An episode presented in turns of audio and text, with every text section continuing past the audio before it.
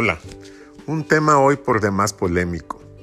Cuando un hombre llega al poder, político, económico, financiero, espiritual, cultural, social, pero sobre todo cuando gobiernas un país o una ciudad o un estado, te comprometes con la población a guardar sus derechos humanos. Te comprometes a actuar como una persona de calidad que representa a la comunidad. Pero cuando haces todo lo contrario y tratas de imponer la fuerza y matas a las personas porque no están de acuerdo contigo y haces una conferencia todos los días para exponer tus motivos y únicamente tú tienes la razón y crees que los demás no nos damos cuenta de lo que sucede en el país, están equivocados. Los mexicanos actuales, los mexicanos contemporáneos, somos hombres de lucha, pensantes, inteligentes y sabios, que sabemos que nuestros derechos valen y vamos a luchar por los derechos. En cualquiera de los planos, en cualquiera de todos los campos vamos a luchar. Habrá gente que tenga más poder que otros, pero la razón debe estar de parte de la mayoría y la mayoría se tiene que imponer. De no ser así, entonces no estaríamos construyendo una sociedad.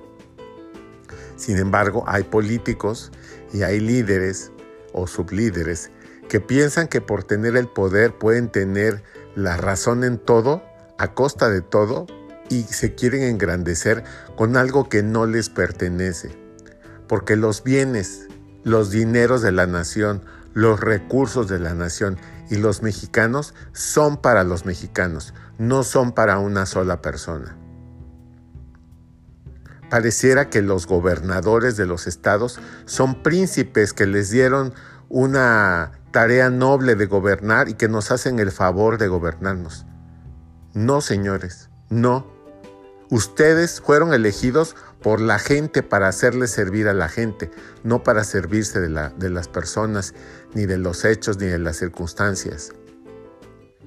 Estamos a unas alturas del partido en el siglo XXI donde ya no debemos permitir que las cosas sucedan porque sola una persona, solamente una persona lo decide o solamente un grupo reducido de personas lo deciden.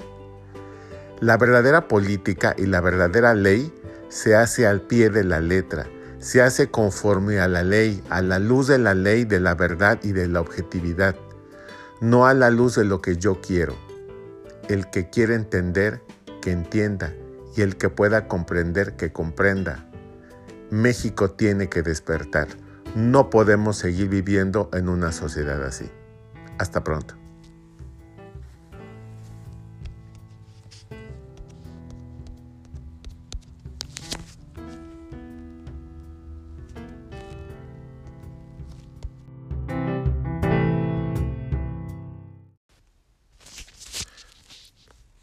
La pequeña utopía.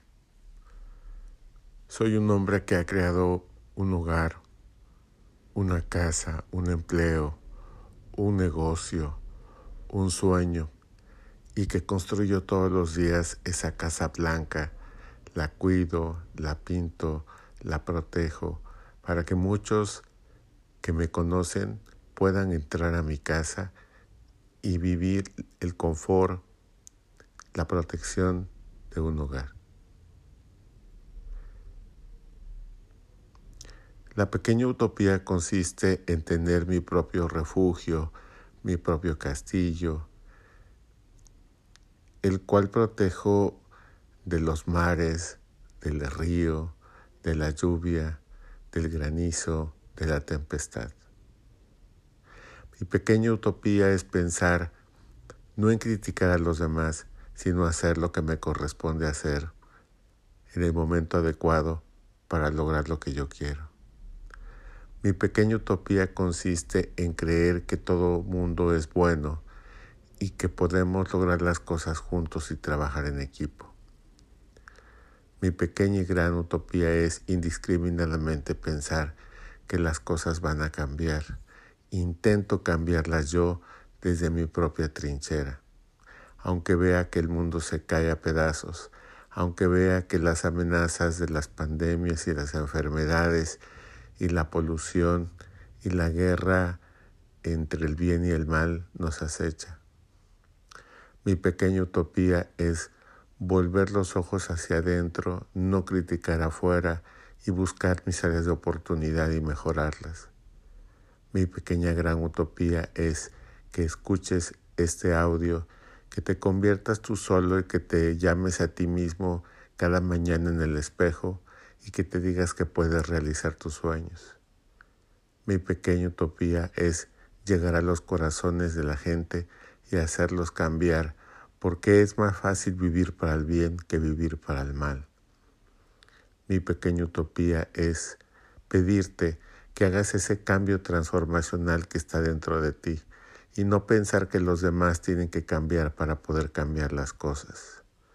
Mi pequeña utopía es luchar todos los días y darme cuenta al final del camino lo bueno y lo malo que he hecho y quedarme con las cosas asertivas que puedo hacer por los demás, pero que empiezo a hacer conmigo mismo en el día al día, en mi casa, en mi hogar y en mi persona. Mi pequeña utopía es encontrar a Dios dentro de mí, que es la luz que me ilumina, que me hace ser fuerte, que me hace ser temerario y que me hace luchar todos los días. Mi pequeña utopía es que tú cambies al escuchar este audio y que logres ser feliz. Porque el mismo tiempo que inviertes en ser infeliz sería el tiempo que invertirías en lograr una sonrisa y lograr cosas bellas. Mi pequeña utopía es pintar todos los días mi casa de blanco, el árbol de verde, el cielo de azul y las estrellas de blanco. Mi pequeña utopía es que he logrado llegar a tu corazón.